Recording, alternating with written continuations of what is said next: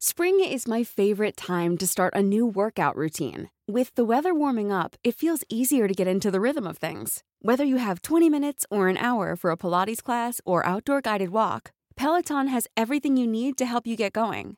Get a head start on summer with Peloton at onepeloton.com.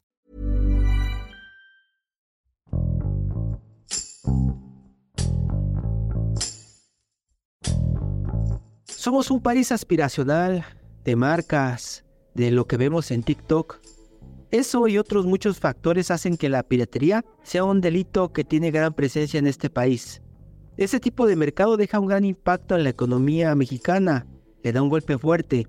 Recientemente la Cámara Nacional de la Industria de la Transformación informó que la piratería de mercancías representa unos 10 mil millones de pesos cada año. Luis Romero, reportero de finanzas de El Sol de México, nos cuenta de qué manera afecta la piratería el sector social y económico de este país. Yo soy Hiroshi Takahashi y esto es Profundo.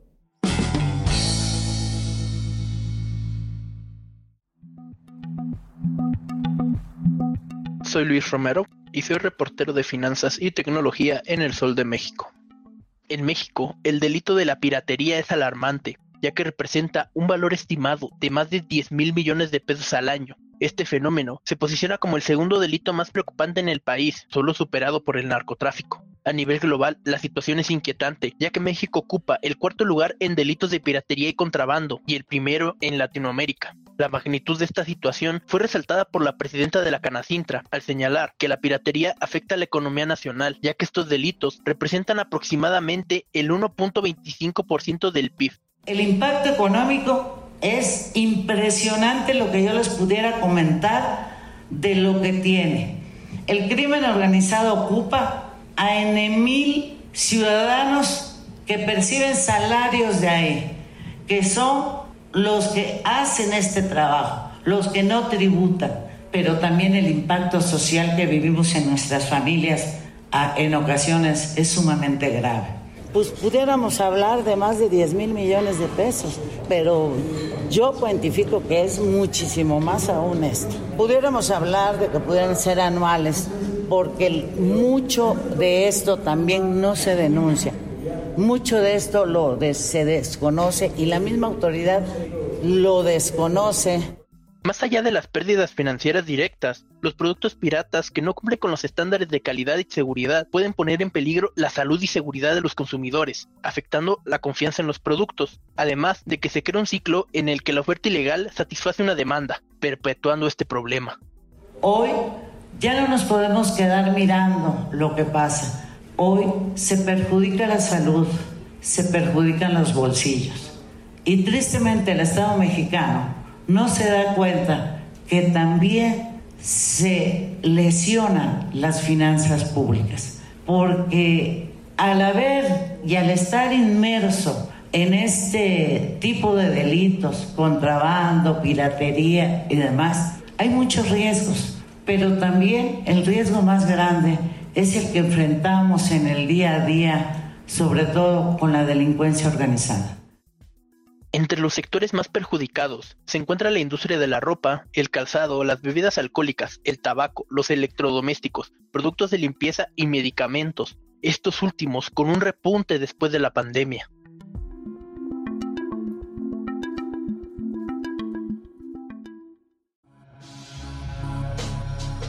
Según Edgardo Flores Campbell, vicepresidente nacional de Seguridad y Justicia de Canacintra, actualmente enfrentamos una crisis institucional para abordar la piratería en México, lo que resalta la necesidad de reformas y mejoras en el sistema judicial y de seguridad, además de que existe la falta de confianza en las instituciones y se debilita la capacidad del Estado para enfrentar la piratería de manera efectiva.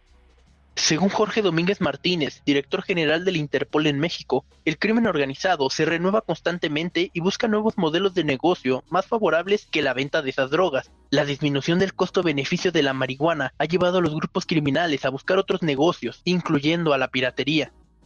Yo creo que uno de los principales retos es concientizar al público sobre los riesgos y las implicaciones de la compra de productos piratas, que aunque parezcan a veces la mejor opción, hay muchas pérdidas detrás de encontrar un producto más barato.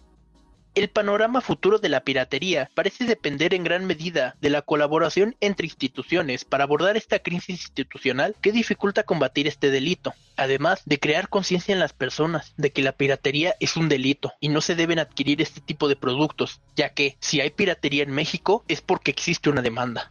Instamos a nuestras autoridades a fortalecer las legislaciones y los mecanismos de control y a todos los ciudadanos a que tomemos conciencia juntos, sociedad, autoridades, sector empresarial, podemos marcar la diferencia. Queremos llegar a todos los ciudadanos mexicanos y que tomen conciencia de lo importante que es no adquirir y no prestarnos y no abrirle la puerta a este tipo de delitos y mucho menos a los que lo encabezan.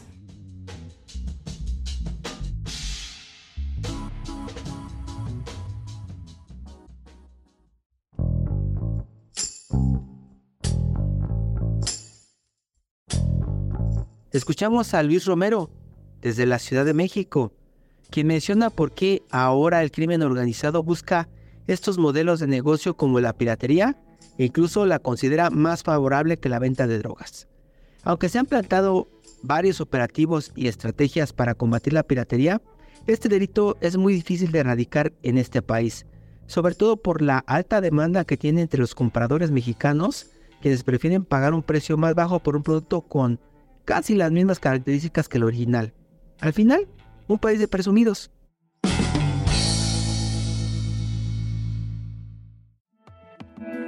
Te invitamos a suscribirte a nuestro podcast a través de las plataformas de Spotify, Apple Podcast, Google Podcast, Deezer y Amazon Music, para que no te pierdas ningún episodio. También nos puedes escribir a podcast.om.com.mx o en Twitter podcastom. Te recomendamos escuchar Economía Pesada, un podcast donde nuestros mejores reporteros de finanzas explican de manera clara y directa la actualidad económica de México. Hasta la próxima. Esto es Profundo, un reporte a fondo de la Organización Editorial Mexicana. If you thought the only way to get a more defined jawline with natural looking results was through surgery, think again. Juvederm Volux XC is a non surgical injectable gel filler that improves moderate to severe loss of jawline definition and can help you achieve natural looking results with little downtime. Even better, this improved definition lasts up to one year with optimal treatment. No maintenance required. Improve jawline definition for a smooth, sculpted look with Juvederm Volux XC. For important safety information and to find a licensed specialist, visit juvederm.com. That's J U V E D E R M.com. Not for people with severe allergic reactions, allergies to lidocaine, or the proteins used in Juvederm. Common side effects include injection site redness, swelling, pain, tenderness, firmness, lumps, bumps, bruising, discoloration, or itching. There's a risk of unintentional injection into a blood vessel, which can cause vision abnormalities, blindness, stroke, temporary scabs, or scarring. Talk to a licensed specialist to find out if it's right for you.